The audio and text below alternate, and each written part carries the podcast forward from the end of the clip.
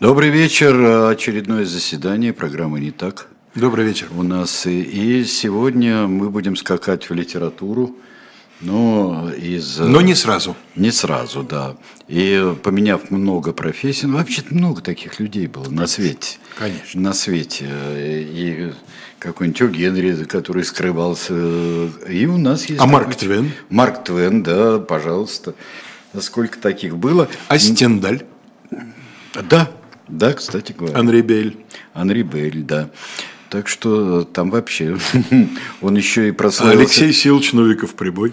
Да, но Стендаль Анри Бель, он еще кроме общего, так я бы сказал, гуляния по социальным средам не тем, он еще как-то подпал под литературный плагиат в свое время. Немножко, что да, же, не без такой, этого. Да. Вот. Так что давайте, ребят, конкретизируем. Давайте, друзья, мы конкретизируем, о чем мы будем говорить. Мы будем говорить о э, Александре Казачинском, его товарищи эм, э, Евгении Катаеве, которого мы гораздо больше и лучше знаем, как Евгения Петрова, и повести единственной, по сути, в общем, большой вещи, относительно большой, она все-таки не очень большая, которую Александр Казачинский оставил в художественной литературе, о повести «Зеленый фургон». И вот нам сейчас Андрей как раз дает обложку. обложку. Э, повесть не раз выходила, поэтому, так сказать, обложек могло бы быть достаточно много. Я выбрал э, ту обложку, которая была... Э, Что правильно, всегда. Да, так сказать, в моей памяти. У каждого своя есть обложка. Несколько дней назад, когда нужно было давать тему и, так сказать, э, анонс к этой теме, я подслеповато щурясь залез в Википедию и, ничтоже сумняшься, у меня родились такие строки. Одесский гимназист предреволюционных лет, он как будто бы сошел со страниц волн Черного моря. Одноклассник Евгения Катаева, известного вам как Петров, он служил в уголовном розыске, стоял в воротах Одесской футбольной команды, стал главарем банды, попался, приговорен к расстрелу, помилован, амнистирован и приходит в литературу. Вот с тех пор я погрузился в тему и узнал, что очень многое из того, что написано об Александре Казачинском, э, недостоверно или просто не так. Либо под вопросом, либо уже без вопроса со знаком минус. И в самом начале передачи, чтобы не забыть, я хочу принести благодарность пяти людям, ни, ни с кем из них лично я, к сожалению, не знаком, благодаря которым многое в биографии этого э, очень интересного человека, жившего в очень по-своему интересное, хотя я бы не хотел в нем жить, время – Многое в этой биографии прояснилось, многое найдено, поставлены вопросы, которые раньше вопросами не казались, э, а это значит, что рано или поздно на них найдутся ответы. Все они одесситы, это не значит, что все и сейчас живут в Одессе, но все они одесситы изначально. Это естественно, поскольку Александр Казачинский неразрывно связан с Одессой. Э, Наталья Панасенко или Панасенко, я прошу прощения, не знаю, как ставится в данном случае ударение, архивист, краевед, человек много работающий для одесских музеев. Евгений Деминок, э, который, насколько я понимаю, сейчас живет в Чехии, писатель, журналист, историк и один из создателей литературной студии при Всемирном клубе одесситов. Есть такая замечательная организация. И авторы, три человека, Ольга Барковская, Александр Гробовский и Михаил Пойзнер, авторы двухтомника Александр Казачинский «Жизнь и судьба» в одной части в, в, в одном томе его литературные произведения, в другом э, документы, материалы, то, что касается его биографии. Вот благодаря работам этих людей и еще целый ряд, но я назвал вот тех главных, по чьим материалам в основном я к этой передаче готовился – можно сказать сегодня, что часть моего анонса не соответствует действительности, часть под вопросом. Ну и сразу хочу сказать, что, например, статьи в русскоязычной Википедии, э, статьи об Александре Казачинском много э, недостоверного, хотя, разумеется, никакой злой воли тех, кто писал эту статью, в этом нет. Они просто брали материал тот, который на тот момент лежал на поверхности, и действительно не вызывал никаких сомнений, вроде бы, да, это установлено, это установлено, это установлено. Но еще менее достоверна статья, посвященная повести «Зеленый фургон». Вот там, где рассказывается как бы фактическая история ее создания, вот там напутано почти все. Ну а теперь что же, собственно говоря, мы э, более или менее знаем – Значит, Александр Владимирович Казачинский родился 16 июля 1903 года по старому, естественно, стилю в Москве. Родился он на Мясницкой улице, где проживал в тот момент его отец, личный дворянин, напомню, что бывали дворяне потомственные, да, а бывали личные дворяне, которые получали личное дворянство, дослужившись до определенного военного или штатского чина, но если они дальше не переходили в потомственные, то их дети уже дворянами не были, а относились к сословию потомственных почетных граждан или там как, как, как куда записывались.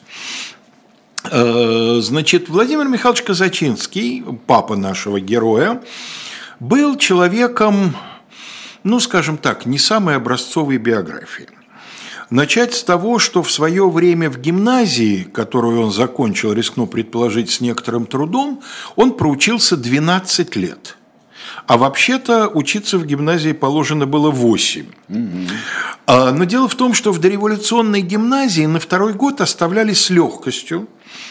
Достаточно было получить неудовлетворительную оценку в конце года, быть направленным на осеннюю пересдачу и хотя бы одну из этих пересдач завалить, все, ты автоматически оставался на второй год. Но вот чтобы человек оставался четыре раза на второй год и все-таки, тем не менее, закончил гимназию, про такое я, честно говоря, слышу первый раз. Может только удивиться, с одной стороны, его своеобразному упорству, ну или его родителей, с другой стороны, терпению педагогического совета. Надо сказать, что с высшим образованием у него получилось не намного лучше. Он поучился на одном факультете Московского университета, на юридическом, вылетел оттуда. Поучился на другом, на историко-филологическом, тоже не закончил. Э, пошел учиться в Лазаревский институт восточных языков. И там, надо сказать, не преуспел. То есть высшим образованием он так и не овладел. И дальше он работал чиновником, канцеляристом не только в государстве, государственных, но и в различных частных конторах, а также, что его сын по понятным причинам после революции тщательно скрывал, некоторое время поработал в полиции. А мать еврейка, которая крестилась для того, чтобы иметь возможность выйти за него замуж, Клара Иосифова Морткова Шульзингер, э, с ним развелась в конечном итоге, вышла замуж за другого человека, за Михаила Красникова, он будет играть определенную немалую роль в биографии нашего героя, с ним жила, видимо, вполне благополучно – вот. А отец уехал куда-то в Сибирь, долгое время от него не было никаких сведений. Ну и дальше уже, собственно, приведу э, слова самого Александра Владимировича. Отец мой личный дворянин Владимир Михайлович Казачинский был на частных службах до 908 или 909 года. В другой раз он говорил, что отец служил по канцелярской части. Но на самом деле служил он вот как раз ровно в эти годы в полиции. После чего, ввиду несчастной семейной жизни, тоже эвфемизм, папа выпивал прилично.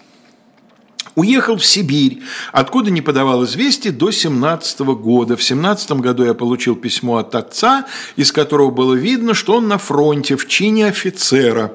Он действительно был прапорщиком по флотской части запаса. То есть, видимо, приписан был каким-то береговым частям флота, потому что иначе он был бы не прапорщиком так сказать.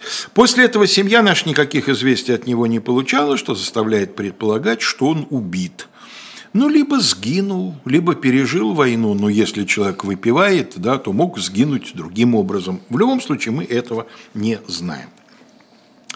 Значит, э, дайте нам, Андрей, пожалуйста, следующую фотографию. Э, фотография, это современная фотография, это сегодня это здание Одесского университета Министерства внутренних дел Украины, но это историческое здание, в котором в свое время, на начале 20 века, располагалась третья Одесская гимназия.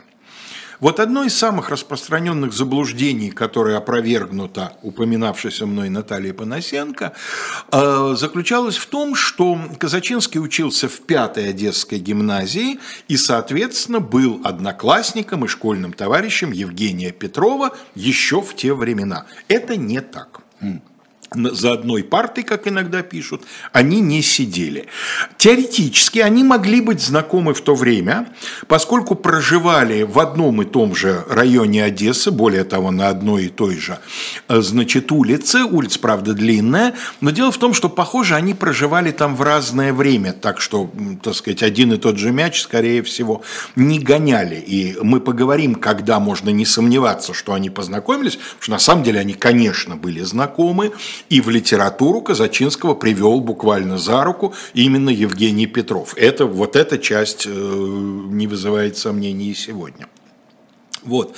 А вот знаменитая пятая гимназия, в которой учился раньше Евгения Петрова Илья Ильф, в которой учился Эдуард Багрицкий, вообще роль этой гимназии в становлении юго-западной литературной школы совершенно несомненна, вот к ней Казачинский, хотя опять же в Википедии он значится среди его выпускников, он к ней отношения не имеет. Он ее почти закончил, и тут, как пел Александр Аркадьевич Галич по другому поводу, грянули тут всякие хренации.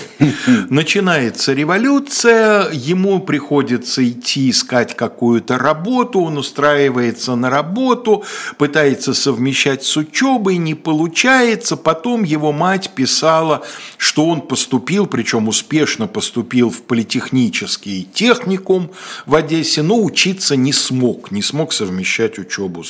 Он, как я понимаю, в отличие от своего отца учеником был хорошим, у него проблем с, с прохождением гимназического да, да, да. курса не было.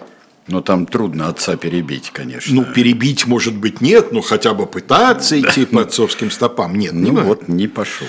А, сменив несколько работ, а не, забывай, не забывайте, что за это время Одесса сменила несколько властей.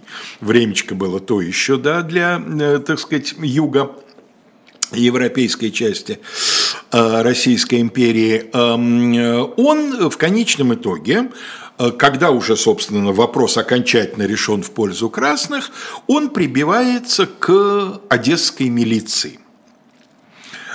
И эм, прибивается он сначала, заняв незначительную должность там письмоводителя, но, как он сам писал, его не привлекала канцелярская служба, хотелось живого дела – не будем забывать, ему только-только 18 лет в 21 году, конечно, хочется живого дела, конечно, начитался Шерлока Холмса, Ната Пинкертона и всего остального, чего читали гимназисты mm-hmm. того времени, это же понятно все, естественно. Дело в том, хотя этот факт в семье скрывался – от внешнего мира друг от друга скрыть было невозможно. Дело в том, что отчим его, новый муж его мамы, Михаил Красников, работал помощником начальника первого района Севериновской милиции. Сейчас география у нас будет обязательно с картой, как положено, но это нынешняя Херсонская область нынешняя Херсонская область, э, ее юг, да, это к северу от Одессы, э, сейчас нам Андрей покажет э, фотографию, но это Казачинский уже более старшего возраста, мне не удалось найти его фотографию, вот где он совсем юноша, это уже после всех основных пертурбаций его судьбы, это он уже в Москве живет, это он уже журналист, в газете «Гудок», легендарной газете «Гудок» работает, там, где вся эта южно-русская, юго-западная школа собиралась практически.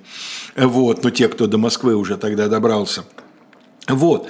А дайте нам, пожалуйста, следующую, Андрей. Тут у нас появляется карта. Значит, вот что-то я не то немножечко сохранил. Вот если мы посмотрим на эту карту, вот видите, в северной верхней части, там Ивановка, Петровка, вот если от дороги на Ив... Э, от Ивановки э, по дороге начать спускаться к Одессе, да, вот начинается слева водохранилище, и вот где-то на сантиметр ниже спуститесь, я там ставил метку, но она почему-то не сохранилась. Вот там находится Севериновка, находилась. Это имение графа Северина Потоцкого, видного просветителя, благотворителя, мецената, писателя, человека вообще больших талантов. И вот, соответственно, это один из районов Одесской, скажем так, области, там административное деление достаточно запутанное, но вот в тех краях, значит, Красников был одним из руководителей тамошней милиции.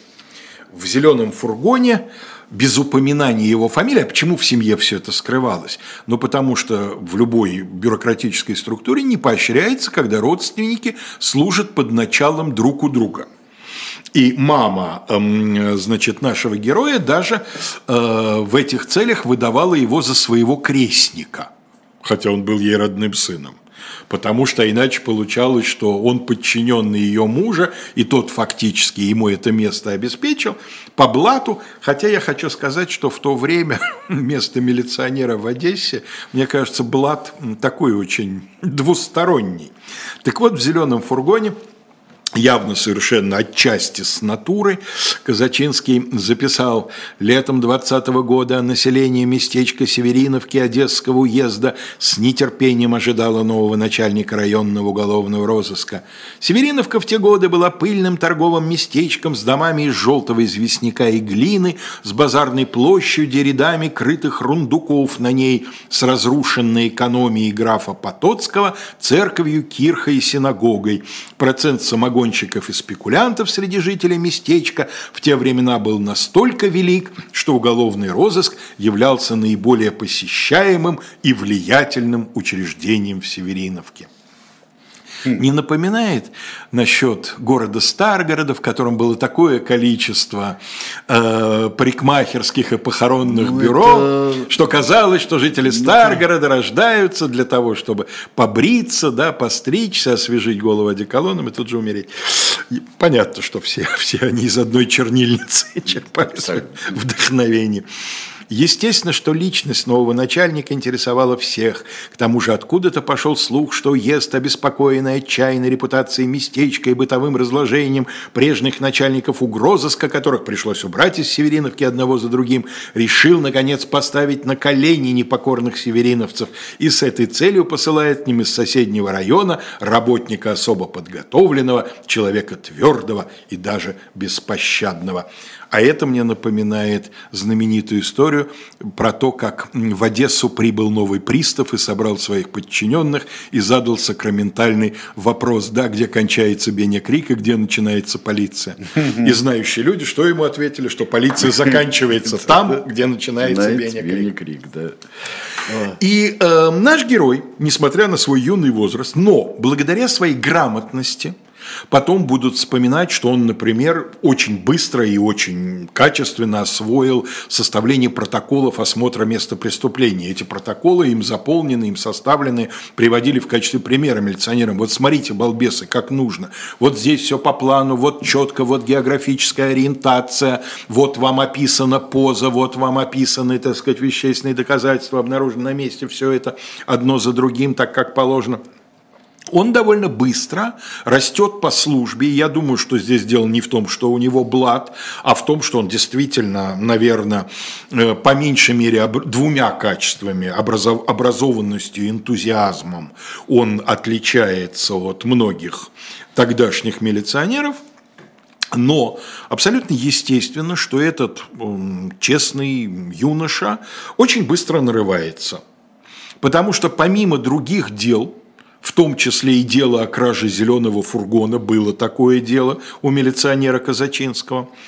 Будет дело Бельчанского волисполкома с арестом члена исполкома товарища Шевченко и заведующего распределением скота товарища Заболотного по обвинению их в целом ряде преступлений по должности, кражах, хищениях, вымогательствах, мошенничествах.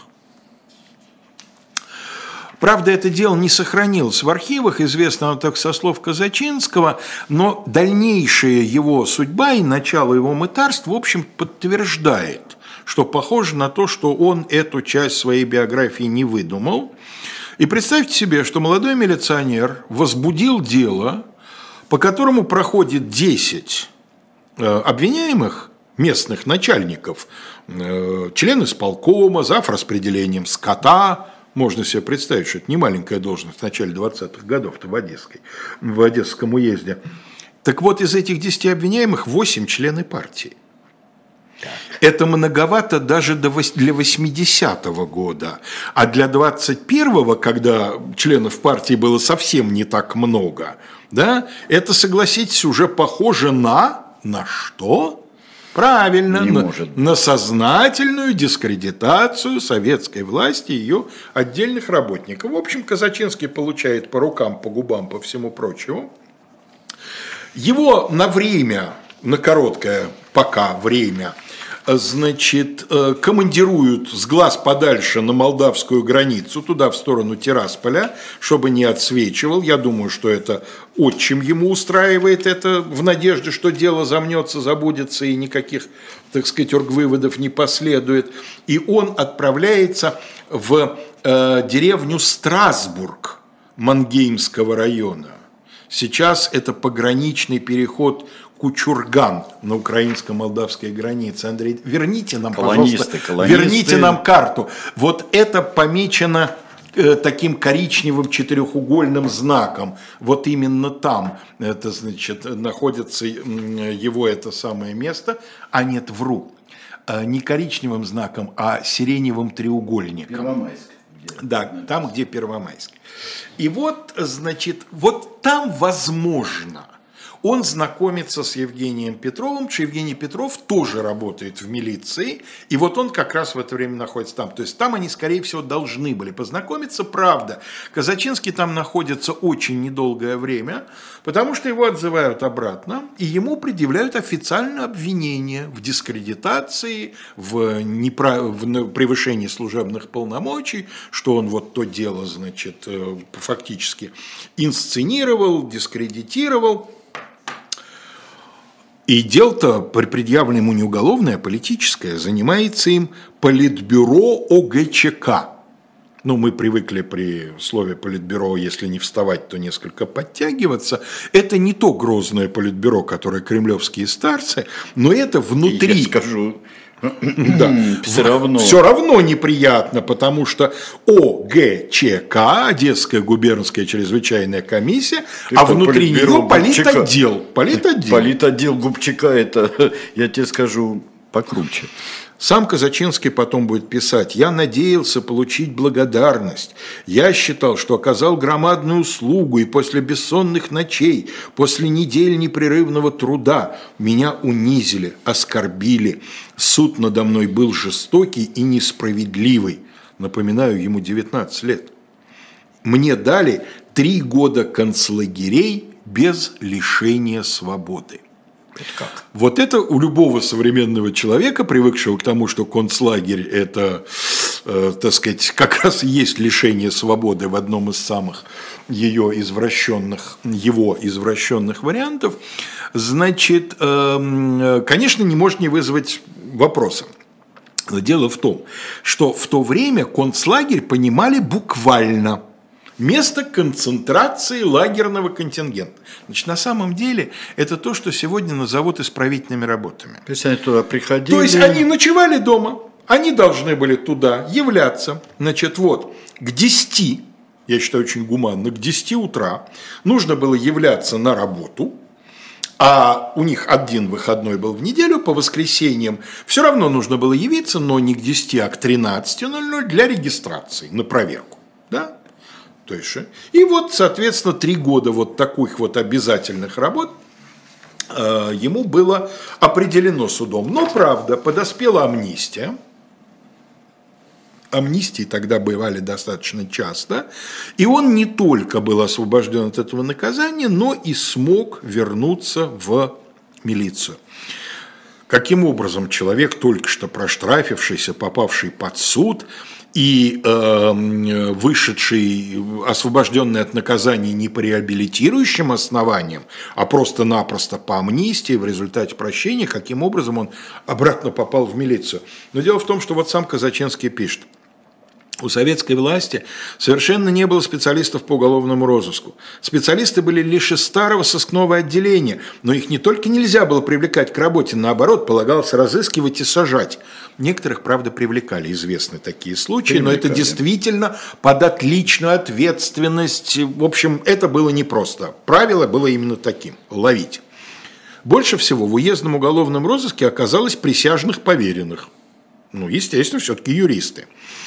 На втором месте, да, адвокатуру-то временно упразднили тогда по закону о суде, ее потом будут восстанавливать. На втором месте были гимназисты, Затем шли педагоги, зубные врачи и прочие лица, отбившиеся от своих профессий. Лица совсем без определенных занятий. И, наконец, просто лица, искавшие случая поехать в деревню за продуктами. Среди них затерялась кучка пожилых рязанских милиционеров. Именно из Рязани приехал в Одессу его отчим Михаил Гаврилович Красников, который в зеленом фургоне станет прототипом Виктора Прокофьевича Шестакова. 30 минут, середина часа, нам да. настало время да. прерваться.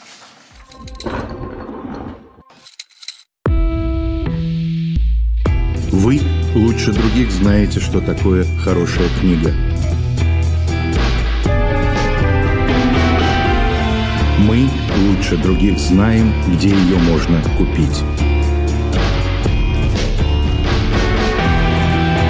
Книги на любой вкус с доставкой на дом интернет-магазин «Shop Дилетант Медиа».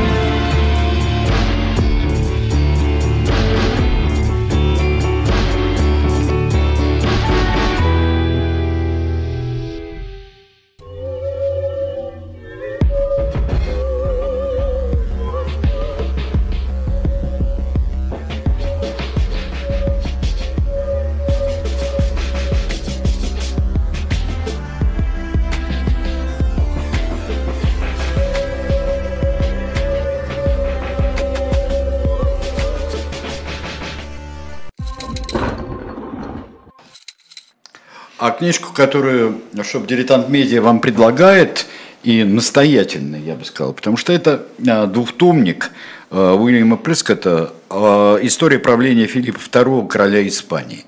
Филипп II Габсбург, ну, я не знаю, больше гадости писали, по-моему, только про Ричарда III, да и то – вот. Разные гадости. Ричарда писали гадости, но все-таки уважительно. Да, а здесь просто вот особенно, вот я увидел Уильям Прескотт, но существует именно черная легенда, она английская. Она английская и нидерландская. Ничего удивительного, ни в том, ни в другом случае. Да, так что если вы хотите узнать это действительно очень интересный король э, и э, очень неоднозначный, я бы сказал, затертым словом. Э, так что, пожалуйста, прочитайте, прочитайте Уильяма Прескотта. Это серьезная работа, но не менее от того увлекательная работа э, о Филиппе II да. Габсбурге. Да. да. Плюшоп, дилетант медиа, пожалуйста, там заказывайте еще несколько экземпляров. У нас есть. Мы возвращаемся. Мы возвращаемся в начало 22 года, когда наш герой был зачислен агентом. Тогда это слово совершенно не носило никакого отрицательного, э, никакой отрицательной коннотации. В уголовном розыске были агенты. Агент первого разряда, агент второго разряда. Да, тогда не говорили сотрудник, инспектор. Э, в первый район Балтского уезда Одесской губернии – но и там он нарвался на неприятности. Неприятности эти были связаны с тем, что он очень быстро увидел, что здесь, похоже, готова повториться его предыдущая ситуация. Опять воруют, опять... Опять воруют, и более того, ворует прям сама милиция. И либо надо молчать, но это абсолютно противно его естеству, либо надо начинать с этим бороться, но чем это заканчивается, он только что на это посмотрел, что называется, в упор. Вот что он писал позже. «Каким-то царьком, поработившим подчиненных и населения, был мой начмил, то есть начальник милиции Ипатов, бывший извозчик, пьяница и сумасброд, не терпевший противоречий. Страшно грубый и хитрый, он подавил меня совершенно». Опять же вспоминается из другого видного представителя юго-западной школы, одесский бендюжник Мендель Крик среди бендюжников Ников, слыл да. грубияном, да. И тут находится его сослуживец, вроде как приятель его в, в этих местах заведшийся, эм, значит, по фамилии Феч, из немцев-колонистов, об этом сейчас пойдет речь, естественно, извините за рифму к фамилии Феч, ему говорит, это он сам рассказывал, послушай, Казачинский, так жить нельзя, ты или попадешься, или тебя живьем съедят. И Феч ему предлагает, мне тоже это все не по душе, давай отсюда линять, вот давай подадимся в мои родные места. И они подаются в тот самый Страсбург. Что это такое за Страсбург на границе с Молдавией? Откуда он там взялся? Взялся он там в начале 19 века быть более точно, в 1808, если не ошибаюсь, году, когда по пути, указанным еще матушкой Екатериной, в Россию продолжали тянуться немецкие колонисты из числа протестантов. И вот как раз ими заселялась, э, в том числе ими заселялась Новороссия, которую за несколько десятилетий до этого присоединили, а вот населить ее оказалось очень немаленькой проблемой. И вот эти самые колонисты из города Страсбурга, того самого большого Страсбурга, значит, образовали целую большую колонию, где было несколько сел. Село Зельц, холодец по-нашему, да, насколько я знаю немецких языков, эм, впоследствии Лиманское, Баден, видимо, курорт, да, Очеретовка, Штрасбург, часть села Степановка в дальнейшем, Мангейм, Каменка, Эльзас, ну они же Страсбурга, поэтому понятно, что Эльзас, Щербанка и, собственно, Страсбург, Кучурган. Вот они туда прибыли, начали там, что называется, легализоваться – Э, успешно выпивали с местным, значит, начальством и вроде как там им обещали эм, эм, содействие, устройство, трудоустройство. Они хотели там, опять же, тоже, так сказать, к милиции или какой-то другой власти прилепиться, покормиться. Но еще никакая легализация не началась, они попались. Выяснилось, что у них там поддельные подложные документы на краденных бланках, а кроме того, когда они линяли, ну, ребята-то тоже орлы, я не хочу сказать, что они белые пушистые, и во всем виновата власть. Они, когда линяли от этого начальника, бывшего извозчика, грубияна, хама и всего прочего, они у него кое-что стибрили. Ну, например, 10 пудов зерна и 9 пудов муки. Напоминаю, что пуд – это 16 килограмм, то есть это не немножечко это в баночке. Какой у нас год 22 Начало, январь 22 года. 22 все. Но НЭП-то уже пошел, и, в принципе, с 10 пудами зерна и 9 пудами муки им везде будут рады. Это, это, это они правильно посчитали. Короче. Ну, еще там, да, 22 -й. Место на Киче их уже ждало. Но это же таки 22 год, я вам скажу, это не то же самое, что 37-й, слава богу. Бог написано через черточку. Потому что местные милиционеры решили, что мы их мерзавцев, конечно, в Тирасполь по начальству отправим, но вот вещдоки мы, пожалуй, оставим себе. А. И когда они голые, как соколы, прибыли в Тирасполь, им сказали, так, а вещдоки где? А вещдоки не прилагаются. Ну и пошли отсюда. Вы нам без вещдоков не нужны, никакого дела мы возбуждать не будем. А вещдоки, как с такими вещдоками с другой стороны, Сергей Александрович, расстанешься? 10 пудов зерна, 9 пудов муки – они вернулись туда же обратно, в этот, прости господи, Страсбург. Ну, впрочем, в Эльзасском Страсбурге, я так понимаю, в те годы было не намного лучше, видимо. Да, после войны-то. После войны-то, да, да. Очередной переход туда-сюда, да, Эльзас же. Вот, они вернулись, начали там разбираться. Им говорят, дело закроем, но вот за тебя, Казачинский, чтобы твое личное дело закрыть, шинель мне давай, говорит там какой-то очередной милицейский прохиндей. В общем, э, голодно, март, в степи не поночуешь пока еще, да? Там неподалеку Григорий Александрович Потемкин в степи помер, да, и, так сказать, идти его дорогой совершенно не хочется. Ну вот Казачинский пишет, за время моего отсутствия Феч успел войти в соглашение. А Феч-то не арестовали, его арестовали с другим человеком. Феч успел войти в соглашение с властными властями. Они, разделив между собой взятое у нас, а на самом деле у их начальника получается, да, освободили. Стармил Еродский, то есть начальник милиции, да, стар... а нет, не начальник милиции, старший милиционер, это, видимо, звание. Старший милиционер. Звание, да. да. За мое освобождение требовал у меня шинель. Но я, не желая давать ее, дал понять Еродскому, что если меня отправить в Тирасполь, то я их всех выдам после чего документы мне были возвращены, а дело уничтожено. Потом, на следствии, Стармил объяснил задержание тем, что был Феч в розыске еще за участие в восстании, одно из восстаний времен Гражданской войны. Опять же, эти немецкие колонисты, туда же австрийцы приходили во время Брестского мира, они же это все их оружием, так сказать, снабдили, это оружие, естественно, никто потом отобрать не смог, так что в гражданской там было несколько восстаний. Во время судебного разбирательства обсуждения этого эпизода бесстыдно и решительно пресекли, из вас только прозвучала фамилия Карпов. Неважно, остальных имен не называли вовсе. В общем, э, кончилось тем, что все как бы удовлетворительно вещи забрали и все. Но в конечном итоге э, Фетч его сводит с людьми, говорит, слушай, я тебя сейчас познакомлю, тут есть люди, которые тебе могут понравиться, ты им можешь понравиться. В общем, вот таким образом и возникает эта банда. В банде был шесть человек, ну, по крайней мере, шесть человек потом предстанут перед судом. Э, украинская фамилия Казачинский, русская фамилия Орлов, сейчас мы до этого человека доберемся. Остальных бандитов звали Бургард, Шмальц, Келлер и Крафт. Все колонисты. Все колонисты, естественно.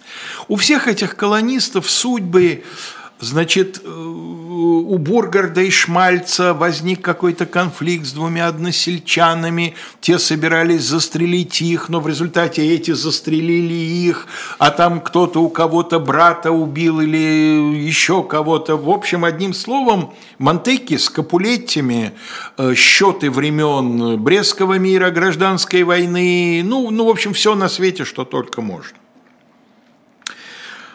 Первое дело, на которое пойдет Казачинский, вместе со Шмальцем, вдвоем они это дело поднимут, кража гусей. Ой. Опять же вспоминается из южно да, да, да. юго-западной школы. Непременно. Вторая стадия кражи гуся. Третья стадия начинается после поимки виновного, она сопровождается чувствительными побоями. Да?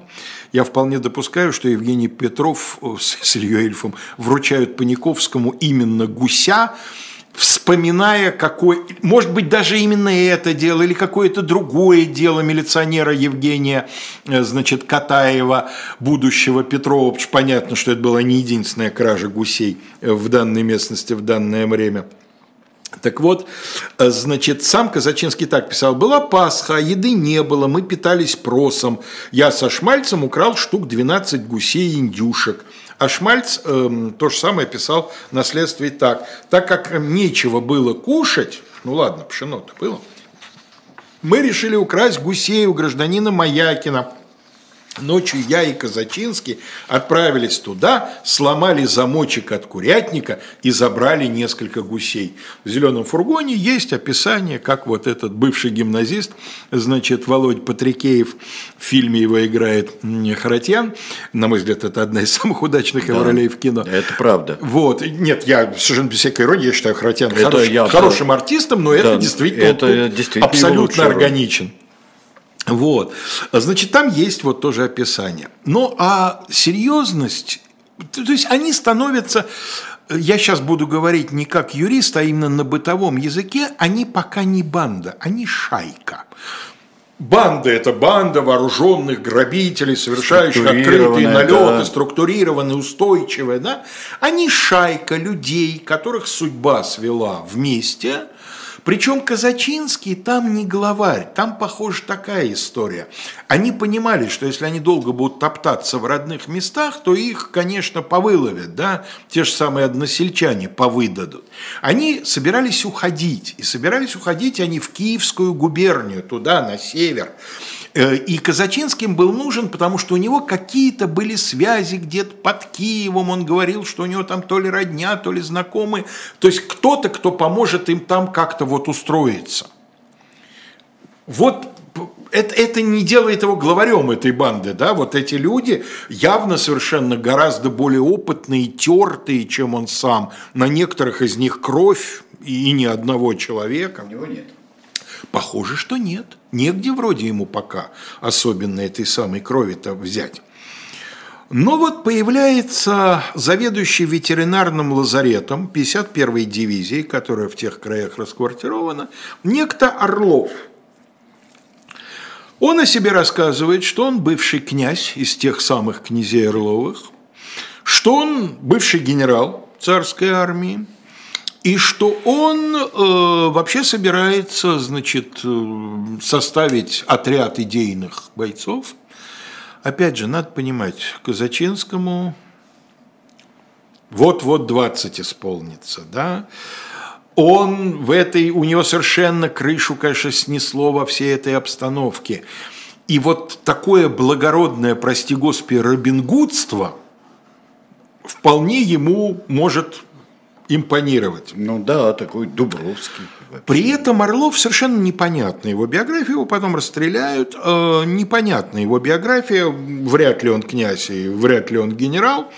Э, на самом деле, та часть его биографии, которую удастся проследить, вот он ветеринарный врач, э, должность очень хлебная, потому что и лошадей каких-то он актировал, списывал, на самом деле вполне годных, продавал нужным людям, и какие-то справки дезертирам добывал фальшивые, и, естественно, воровал овес, там, лекарства всякие, перевязочные средства и так далее. Человек при теплом месте. Но в конечном итоге это не могло не закончиться, его разоблачили за все эти махинации. Ну, видимо, не за все, но даже за те махинации, которые удалось скрыть, его выгнали. И вот тогда, собственно говоря, эм, он эм, предпринимает насколько можно судить, единственный действительно бандитский налет, ну, опять же, без, без убитых, они угоняют лошадей. Что-то порядка пяти штук. Но это Откуда? вот открытый налет. Откуда? А вот из, э, а, из этого из лазарета? этого самого лазарета 51-й дивизии. А, в статье о зеленом фургоне в Википедии сказано, что значит, э, их арестовали, когда они пытались, Казачинского, когда он пытался на базаре в Одессе этих самых лошадей продать. Вот протокол задержания. 22 года, сентября 13 дня, я агент третьего района от уезд угрозыска Дыжевский Принимая меры к розыску Александра Казачинского, сего числа прибыл вместе с милиционером Домбровским на хутор Дикого, в квартиру ветврача Орлова, где была устроена засада. На наш крик «Руки вверх» неизвестный продолжал правую руку держать опущенной, а левую поднял. Тогда, набросившись на неизвестного и схватив его за правую руку, Домбровский вырвал у неизвестного револьвер системы «Наган», в котором оказалось впоследствии три патрона. Курок «Нагана» был взведен по задержании неизвестного, последний оказался разыскиваемым Александром Казачинским. Орлов сыграл в этом совершенно определенную роль. Дело в том, что его задержали сразу – и он э, пообещал сдать Казачинского, его для этого освободили из-под стражи. Ну, он, вы, он выставил у своего дома условный сигнал, можно заходить, вилы должны были стоять в определенном месте. Он еще и провокатор. Он еще и провокатор, да, совершенно верно. Таким образом он, видимо, пытался себе выговорить, ну, если не прощение, то, по крайней мере, помилование. И вот где совершенно точно Казачинский с Петровым пересекаются, не знаем первый или не первый раз, но тут уже пересекаются совершенно точно. Во время следствия. Дело в том, что Петров был, ну, я его называю Петровым, он пока еще Катаев. Но он был в вот этой самой следственной бригаде. Когда будет вынесен приговор Казачинскому и его товарищам, Э, в, будет частное определение, точнее то, что потом в законодательстве будет называться частное определение суда. Суд должен был бы привлекать к ответственности свидетеля Катаева по признакам 109 и 112 статьи УК, это дискредитация власти и принуждение к даче ложных показаний. А началось все с заявления Орлова, то есть Орлов продолжил свою душеспасительную деятельность, о том, что на следствии он давал показания в пьяном виде – и что пьяны были следователи, Цитата. «Были пьяны и Волохов, и допрашивавший меня Катаев, который свалился пьяный, не дописав протокола, и поручил ему дописать, и поручил его дописать кому-то со стороны». Катаева к следствию, видимо, при, перевлекли, опять же, как бывшего гимназиста и как человека грамотного. Они же те самые извозчики-то бывшие, они же писать тем более показания записывать. Да? Петров оправдывался потом, говоря, что поил подозреваемых, чтобы развязать им языки для дачи показаний. Нифига себе оправдание. Это он себе другую статью навешивал, неизвестно лучше ли. Одно дело дисциплинарка, сам напился, а другое дело... Ну, да. Времена такие зыбкие, я бы Зыбкие, сказал. зыбкие. Казачинский вот потом что будет писать по этому поводу, оправдывая своего товарища. Время нашего ареста и содержания в Мангейме совпало с громадным сбором урожая винограда во всем районе, благодаря чему район был буквально залит вином. А. Обыкновенно в такое время население употребляет молодое вино вместо воды. Ох, вот истинная правда. Ходили мы в поход осенью в Молдавию. Детей отпустить за водой невозможно было. Они при приходили с вином в канах.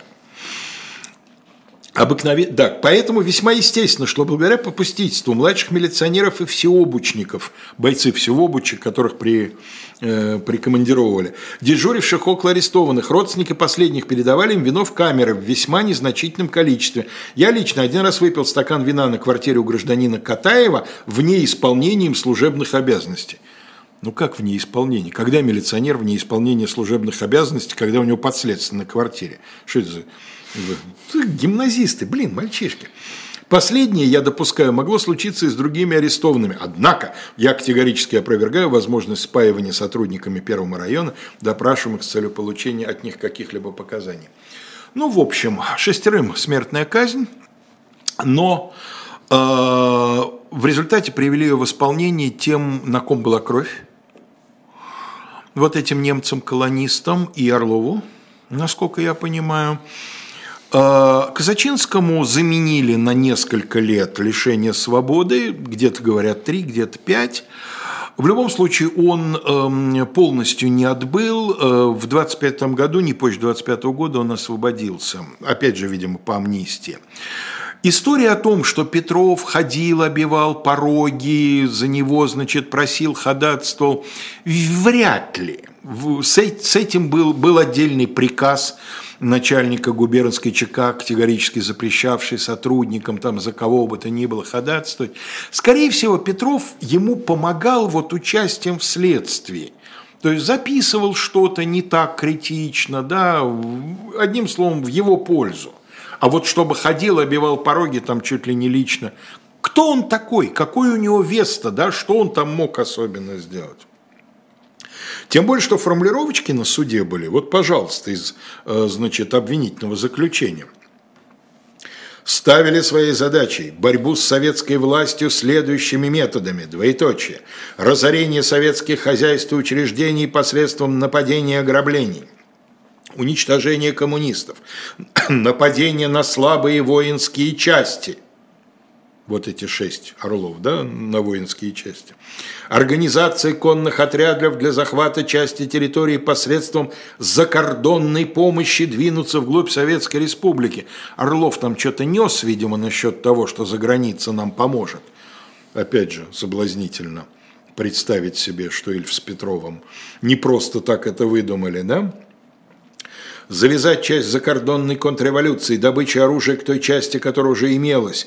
По этому намеченному плану часть уже проведена в жизнь, как ограбление ветлазарета, составлением пасквильного акта контрреволюционного содержания. Что за послание?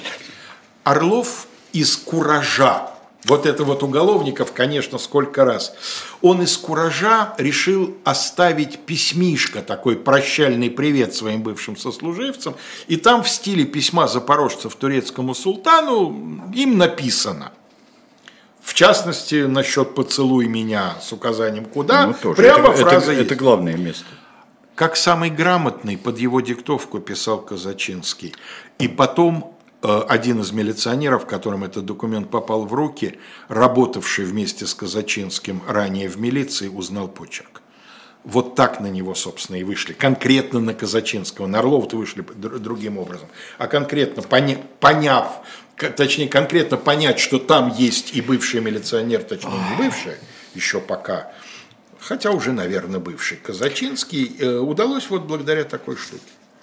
Ну, в общем, ну, самое, конечно, э, прекрасное в этой истории э, – ее продолжение, потому что, что он не, за, не завис, не, не застрял в этих шестеренках. А дальше он в Допре, mm-hmm. находясь в крытке на нарах, он начинает, это же времена, когда действительно занимались перевоспитанием заключенных, да, он там выпускает э, Допровскую стенгазету, становится ее редактором и главным лиц-сотрудником. Когда из Москвы приезжает в какую-то командировку Михаил Светлов – его ведут на экскурсию показать, вот смотрите, товарищ пролетарский поэт, какая у нас тут замечательная Допровская стенгазета, кстати, познакомьтесь с ее редактором осужденным, может, уже тогда говорили осужденным Казачинским. В общем, в 25 году он освобождается и приезжает в Москву в газету «Гудок», Вполне вероятно, что ему помог именно в ГУДОК устроиться э, Петров. Там вообще же собирается изумительная совершенно компания, да, там и Катаев, там и Булгаков в этом самом гудке. И долгое время он занимается исключительно журналистикой, обычной журналистикой, а потом Петров начинает его тюкать. Пиши, пиши, пиши, у тебя талант, у тебя такой перон, значит, пиши билетристику, пиши художественную литературу. И вот под влиянием этого давления дружеского со стороны Петрова. Казачинский пишет «Зеленый фургон», пишет несколько рассказов. Тут у него открывается туберкулез в конце 30-х годов. Когда начнется война, он уже член Союза писателей, его э, эвакуируют в э, Новосибирск, если не ошибаюсь. Да. А, и он умрет там в 43 году, э, несколько месяцев не дожив до своего сорокалетия. Похоронен на местном кладбище, долгое время его могила считалась утерянной, но некоторое время назад местные... Вот недавно здесь написали Да, местные чате. краеведы да предприняв титанические усилия по розыску сначала документальному, а потом, собственно, на месте, что называется, обнаружили старый могильный камень, на котором, если бы они целенаправленно его не искали, то, конечно, ничего там уже прочитать было нельзя, но разобрали отдельные буквы и поняли, что это вот именно э, вот это вот от времени уже почти стершееся надгробие. Сейчас могила восстановлена, сейчас она, так сказать, приведена в порядок. Вот.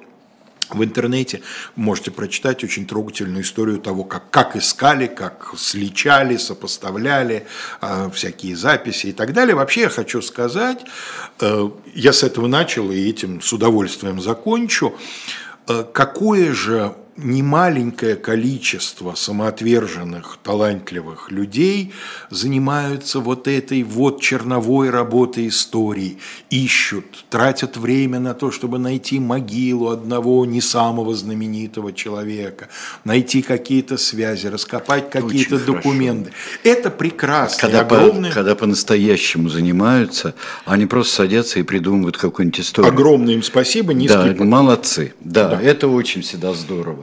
Ну что ж, вот э, сегодня а, тут говорят, а повесть такая же хорошая, как фильм здесь спрашивали. В повести есть некоторые сюжетные, ну точнее в фильме есть некоторые небольшие сюжетные отличия, но мне кажется, повесть прекрасна. Повесть замечательная. Я ее вот перечитал к, к, к сегодня, ну она действительно не очень большая, готовясь. Она написана, ну вот я не случайно, мне действительно это напоминает и язык Ильфа, и язык Бабеля, и язык Катаева, да, вот Катаева-старшего я имею. Да.